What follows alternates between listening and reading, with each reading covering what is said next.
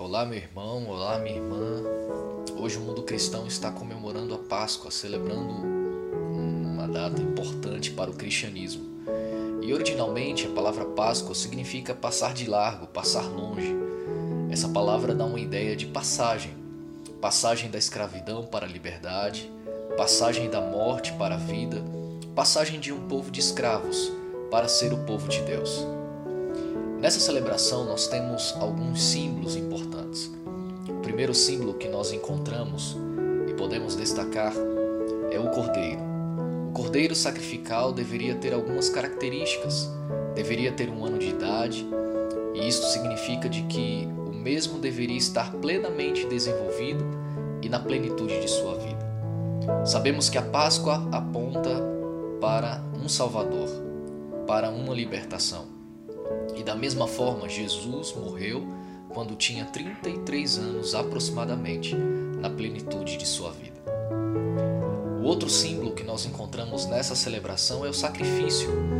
E no livro Patriarcas e Profetas, temos o seguinte comentário sobre essa celebração solene: A Páscoa devia ser tanto comemorativa como típica, apontando não somente para o livramento do Egito, mas no futuro para o maior livramento que Cristo cumpriria, libertando seu povo do cativeiro do pecado. O cordeiro sacrificial representa o Cordeiro de Deus, em quem se acha nossa única esperança de salvação. Patriarcas e Profetas, página 192.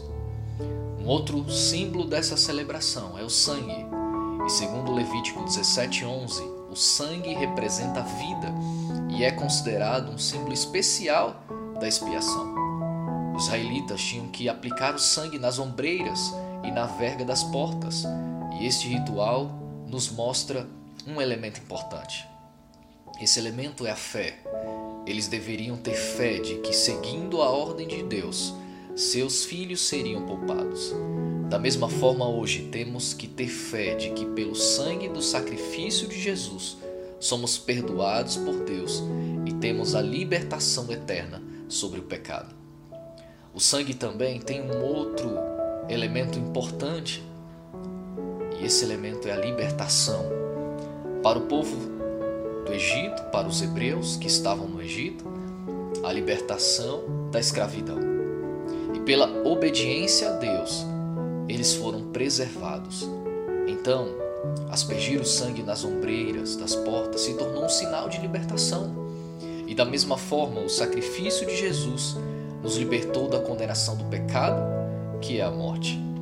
Romanos 8, 1, Paulo diz que nenhuma condenação há para aqueles que estão em Cristo Jesus. Em meio a esta festa cristã, carregada de muitos símbolos, devemos ter em mente que esta é uma celebração divina que muito provavelmente tem seu maior significado nos emblemas da Santa Ceia instituído por Jesus. Ou seja, o pão representando o corpo de Cristo e o suco de uva representando o seu sangue. Esses elementos da Santa Ceia eternizam o sacrifício daquele que nos deu a maior libertação. Quer você celebrar o verdadeiro sentido da Páscoa? Celebre sacrifício do Salvador Jesus. Feliz Páscoa!